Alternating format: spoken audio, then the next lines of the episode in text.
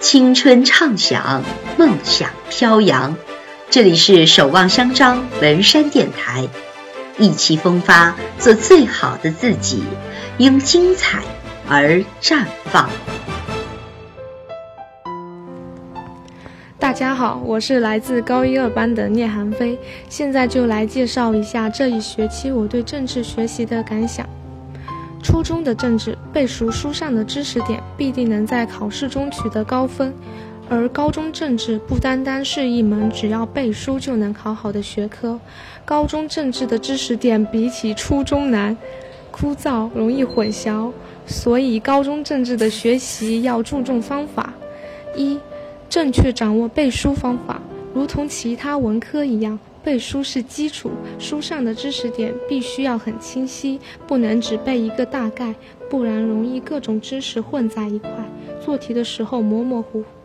在背书的时候可以标注关键词，这样背起来会轻松很多。然后拿着笔在草稿纸上写一写，这样能够加深印象。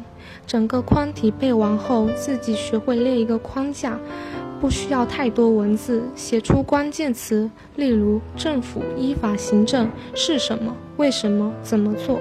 我国公民的政治参与、选举、决策、管理、监督，能让比较杂乱的知识点变得井井有条，而且以后的学习中可以拿着知识框架回忆知识点，又方便又有效。二、理解知识点，在背书的基础上要学会理解知识点。政治的选择题很灵活，若对知识点理解不透彻，选择题丢分会很严重。如上学期学习的经济生活，有很多部分需要理解，并不是背背书就好的。因此，理解每一个知识点很重要。三、学会听课。除了私下自己学习，课堂上的每一分钟都需要珍惜。老师毕竟比我们有经验，比起我们自己一个人理解，老师的思路更加有效。老师可以把抽象的东西具体化，有助于我们理解，能告诉我们此部分的重点和次要之处。也是有助于我们简化知识点，背起书来更轻松。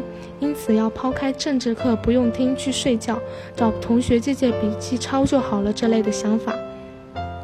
马上要期中考了，往后的日考试还有很多，不用过分紧张，把握好每一天，认真复习就好了。谢谢大家。